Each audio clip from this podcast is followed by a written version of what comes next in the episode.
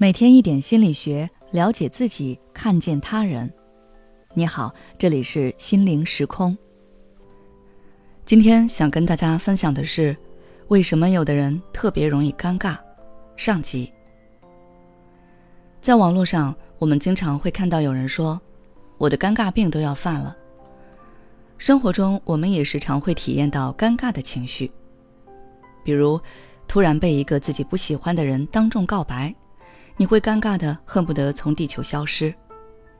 再比如，你看电视上别人表演的很差劲，你会比对方还尴尬。那我们为什么会感到尴尬呢？为什么让你尴尬的场景，别人却不会尴尬呢？这中间有什么因素在影响吗？今天我就来跟大家聊聊尴尬这个情绪。从定义上来说，尴尬是一个人的公共身份或社会形象受到威胁时产生的一种愚蠢、慌乱、紧张、懊恼的无角色感体验。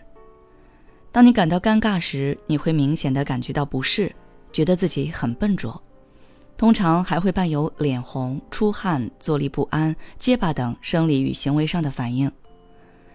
尴尬之所以令我们如此不能释怀，是因为尴尬虽然持续的时间不长。但它往往给我们一种严重的自尊丧失感。通俗点来讲，就是你会觉得自己很丢人、很愚蠢、很不好看。从这一点我们可以看出来，尴尬的产生与自我评价有关。我们人都有自恋心理，总是觉得自己身处舞台的中央，好像无时无刻不在接受众人的审视和评判。而当一个人处在焦点中心的时候，他当然会对自己的一言一行格外看重。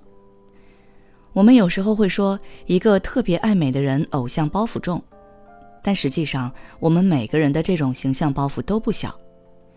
我们非常看重自己在其他人心中的形象和评价。比如，你在大马路上摔了一跤，你会觉得别人肯定会说你很蠢，走路都不会好好走。但实际上，其他人根本不认识你。最多就是看你一眼，脑子里还来不及对你闪现什么评价，注意力就会回归到自己身上。所以，真正对你进行评价的其实是你自己。正如张德芬说的那句：“亲爱的，外面没有别人，所有的外在事物都是你内在投射出来的结果。”所以，如果你是一个特别容易尴尬的人，那你可能非常看重自己的外在形象。也非常在乎别人对你的评价。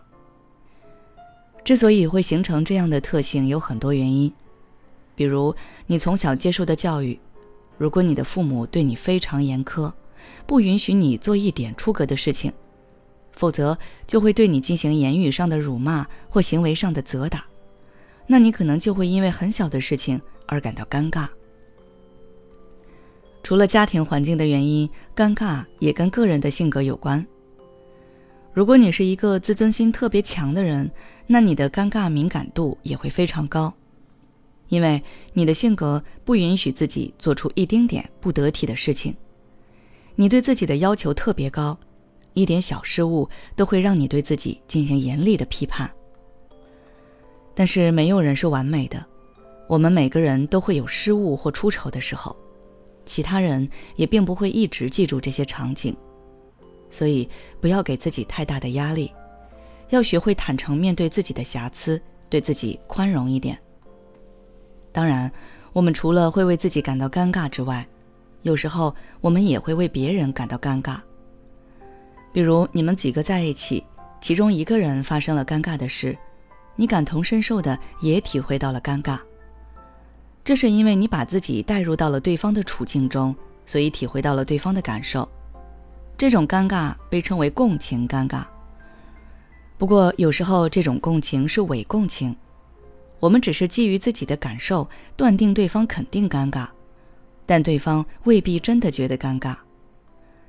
关于尴尬，大家还是要学会辩证性的看待。虽然它给我们带来了一些负面的体验，但它同时也可以帮助我们更好的认识自己。如果利用的好，也可以帮助我们树立形象。成为更好的自己。今天主要跟大家讨论了产生尴尬的原因，下期我再来跟大家说说我们该如何化解尴尬。好了，今天的分享就到这里。如果你想了解更多相关内容，可以关注我们的微信公众号“心灵时空”，后台回复“尴尬”就可以了。